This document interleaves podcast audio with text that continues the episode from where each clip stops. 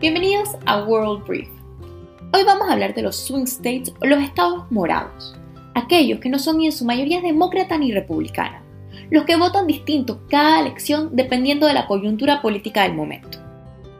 Estos son los estados que realmente definen las elecciones y ponen presidentes en Estados Unidos. Razón por la cual los candidatos, todas las campañas políticas destinan la mayor cantidad de recursos a estos lugares. Y es que en los swing states hay una gran cantidad de votos electorales que los candidatos necesitan para llegar a los 270 que los hará convertirse a presidente de los Estados Unidos. Históricamente, estos estados han ido variando, pero hay algunos que se consideran particularmente decisivos, como Ohio y Florida, donde además los ganadores se deciden casi siempre por márgenes muy ajustados. Desde 1964, todos los candidatos que han ganado Ohio, por ejemplo, han logrado llegar a la Casa Blanca. Para los republicanos, estos swing states todavía son más importantes que para los demócratas. ¿Por qué? Bueno, porque los demócratas tienen más votos sólidos, 224 versus 143 de los republicanos. Y es que la base electoral de los demócratas habita en los estados más grandes, que cuentan con mayor cantidad de votos electorales. Por ejemplo, California y Nueva York, mientras que los votantes republicanos viven en estados más pequeños como Wyoming y Alabama. Esto no significa que los republicanos no tienen camino a la Casa Blanca. Al contrario, el colegio electoral ha beneficiado a dos de los últimos mandatarios republicanos que llegaron a la presidencia ganando el colegio electoral y perdiendo el voto popular. Y ahí viene la importancia de los swing states. Trump llegó al poder dando sorpresas, y no solo ganó en swing states con ADN republicano como Ohio y Arizona, pero ganó en swing states como Wisconsin y Pensilvania, que no habían votado republicano en 20 años. Este año, los swing states son distintos a años anteriores.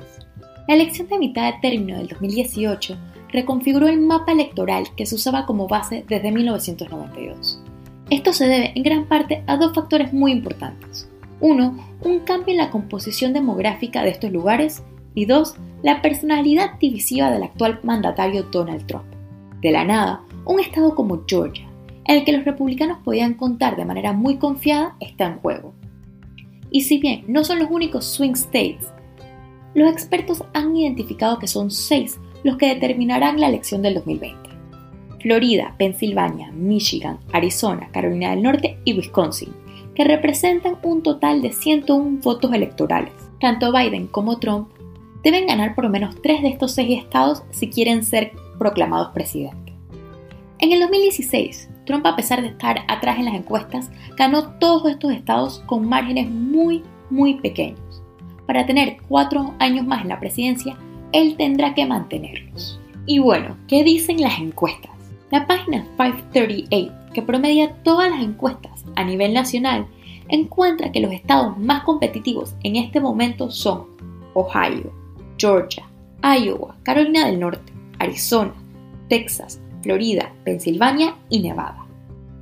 De estos estados, Florida y Carolina del Norte son estados que los republicanos tienen que ganar, sí o sí.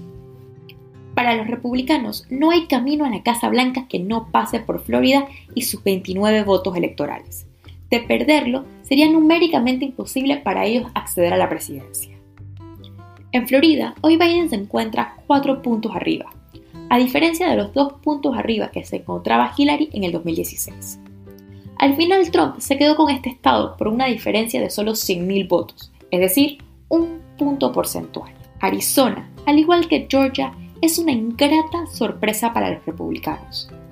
Biden va un punto arriba, y a pesar de que está dentro del margen de error, los republicanos no quisieran tener que estar peleando por un estado que ganó cómodamente Trump en el 2016. Pensilvania, la estocada de muerte a las aspiraciones de Hillary Clinton de convertirse en la primera mujer presidenta. Trump va 8 puntos abajo. Este estado Trump lo ganó con el menor de los márgenes en la elección anterior. Texas, otro estado sólido republicano, que está viendo una batalla mucho más cerrada de lo esperado. Trump está un punto arriba mientras que Georgia y Ohio están en un empate técnico. Y Carolina del Norte 48 a 51 a favor de Biden. En este momento, más de 10 millones de americanos ya han votado de manera anticipada o por correo. Esto no significa que Trump no pueda reelegirse, a pesar de lo que dicen las encuestas. Las elecciones se pueden perder en una semana. Si no, pregúntenselo a Hillary. Esto fue Lo Explica Cristi. Por favor, síguenos en redes sociales en arroba lo explica Cristi en Instagram, Twitter y Facebook.